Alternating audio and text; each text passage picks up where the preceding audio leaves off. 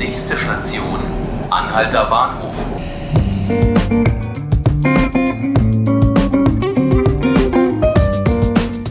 Hallo liebe Zuhörerinnen und Zuhörer.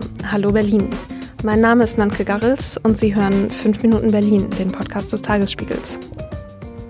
Die Blätter verfärben sich rot-golden, es wird etwas kühler, es ist die Zeit für Herbstspaziergänge im Wald. Dass der Wald und dass die Berliner Straßenbäume aber nicht nur schön aussehen, sondern auch gefährlich sein können, das zeigte ein Unfall am Montagabend auf der Königsallee. Ich habe heute meinen Kollegen Stefan Jakobs im Studio, der uns erklären wird, was es mit dem Unfall auf sich hatte und wie das mit dem Klima der letzten zwei Sommer zusammenhängt. Am Montagabend passierte auf der Königsallee in Zehlendorf ein trauriger, aber auch sehr ungewöhnlicher Unfall. Ich habe hier im Studio meinen Kollegen Stefan Jakobs. Er ist Redakteur in der Berlin-Redaktion und erzählt uns, was genau da passiert ist. Hallo. Da ist wohl auf dieser Straße, die also mitten durch den Grunewald führt, ist eine Frau in einem Land Rover im fahrenden Auto von einem Baum erschlagen worden. Ihr Mann war wohl als Beifahrer dabei. Der ist leicht verletzt worden und die Frau musste wohl von einem Notarzt wiederbelebt werden, was zunächst geklappt hat, aber ist dann im Krankenhaus verstorben.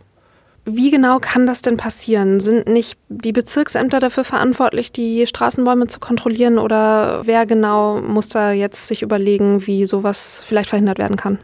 Also bei den immerhin ja mehr als 400.000 Straßenbäumen, die wir haben an den Stadtstraßen, sind es tatsächlich die Bezirksämter jeweils. In diesem Fall ist es eine Straße, die mitten durch den Wald führt. Da sind die Berliner Forsten verantwortlich, die ja zur Senatsverwaltung für Umwelt, Verkehr, Klimaschutz gehören. Und das wussten die auch, dass sie zuständig sind. Ich habe also von den Forsten erfahren, dass diese Bäume wohl, die so in kritischen Bereichen stehen, also entlang von Straßen und größeren Wegen, im Jahresrhythmus kontrolliert wurden. Und auch dieser betroffene Baum ist wohl im Februar dieses Jahres kontrolliert worden. Es ist ein circa 100 Jahre alter Spitzahorn, etwa 40 Zentimeter dick. Entsprechend schlimm natürlich dann in der Wirkung, wenn er umfällt. Und bei der Kontrolle im Februar hat sich wohl nichts irgendwie an Schäden angedeutet. Und es sind auch, wie mir jemand von den Forsten erzählte, also wirklich Leute, die gut ausgebildet sind, die sowas kontrollieren und die regelmäßig geschult werden, weil denen schon klar ist, wie das Gefahrenpotenzial von so einem Baum ist. Und in dem Fall war wohl nichts zu sehen, aber jetzt, nachdem er umgefallen war, hat man wohl gesehen, dass die Wurzel doch ganz erheblich beschädigt war oder abgestorben war teilweise. Jetzt hatten wir in den letzten zwei Jahren ja ein sehr trockenes Klima. Da ist sicherlich auch erhöhte Vorsicht geboten. Müssen wir uns denn jetzt Sorgen machen, dass wir beim herbstlichen Spaziergang eben den Baum auf den Kopf bekommen oder bei der Fahrt durch den Grunewald? Also ich glaube, statistisch müssen wir uns nicht viel mehr Sorgen machen, als vom Blitz getroffen zu werden, wie das so ist. Und zum Glück sind solche Fälle, so schlimm sie sind, ja wirklich sehr selten. Fachleute sagen, das kann tatsächlich mit der Trockenheit zusammenhängen, dass die Wurzel von diesem Baum so weit abgestorben war. Weil eigentlich gibt es gerade bei einem Waldbaum sonst auch nicht so einen Grund, dass der so plötzlich sozusagen dann schlapp macht.